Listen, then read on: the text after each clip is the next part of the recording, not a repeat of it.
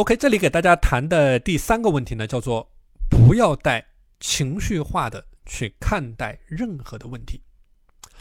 我之所以提出来这样一个点，是因为我们社群当中有很多学员在践行过程当中呢，他都会出现这样的一种问题。那么，首先第一个要讲到的就是这个畏难情绪的问题。畏难情绪的问题是有很多学员给到我的一种具体的反馈，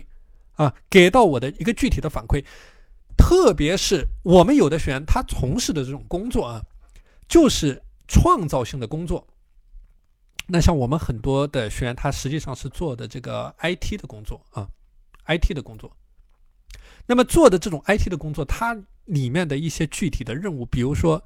写文章啊，写文章这种工作呢，啊，就是一种创造性的工作。那么也是难度很高的工作。就是说，当你面对着这种困难的，你没有办法去解决的问题的时候，无论是你的工作也好，无论是你的生活也好，那么我们有的学员啊，他的具体的问题呢，就是说，他没有办法去解决他生活当中的很多的具体的问题啊，那么他没有办法做到早起。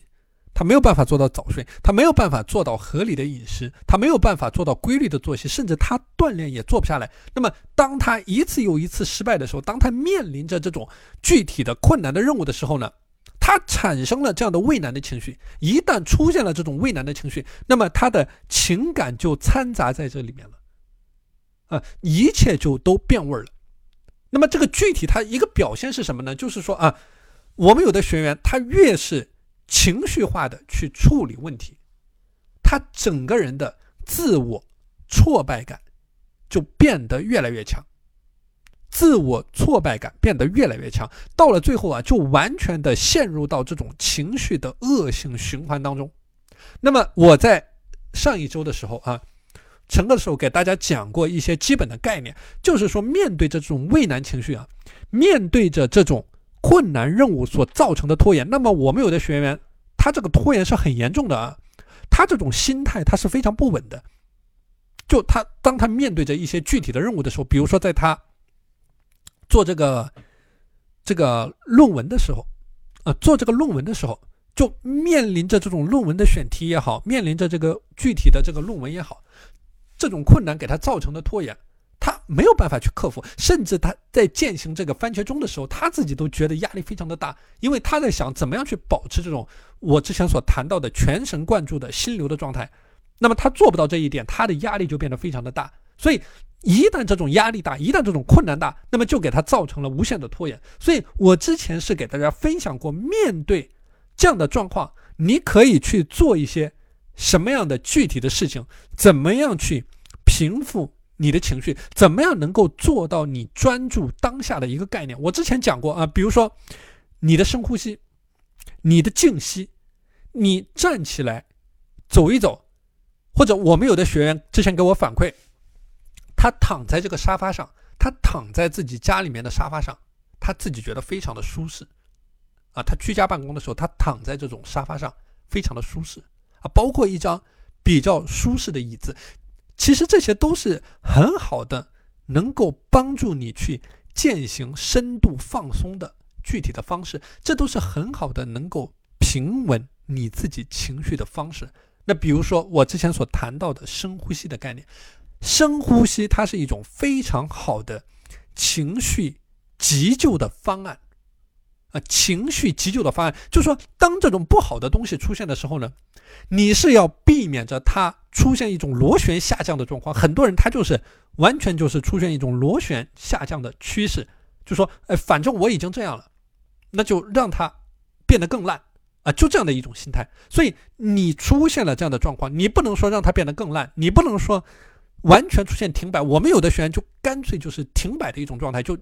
今天就什么什么事儿也别干了。甚至是好几天，他什么事儿也别干了。所以你可以想象，你如果一天当中你什么事儿也别不干，那么你一天当中有十六个小时，这十六个小时你是一种空白的状态。那你要在接下来的践行过程当中把这十六个小时给弥补回来，这意味着你要在接下来的半个月，你每天至少多工作一个小时，你才能够把你今天所出现的错误给改正回来，给弥补回来。所以这个是我讲到的，为什么你要避免这种情绪的螺旋下降？你要有自己的急救方案在里面。嗯，那比如说我这里谈到的深呼吸的概念，如果说你没有办法去很好的控制你自己的主观意识，那么你就把你自己的专注力就完全的转移在你的一呼一吸上面，你就是专注在一呼一吸这件事情上面，你彻底的去断绝你自己的这种负面情绪的沉溺。你彻底去斩断这种消极的想法，所以这里是你当当你面对这种负面情绪，当你面对这种心态不平稳的时候，你可以去做什么？你越是困难的时候，你越是不能去抓耳挠腮，你越是不能烦躁不安。相反，你应该想尽一切办法，把你的这种不稳定的状态、不稳定的情绪给它平复下来，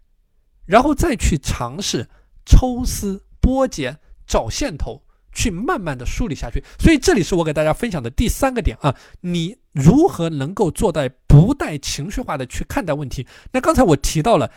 你把情绪平复下来之后呢，你不是说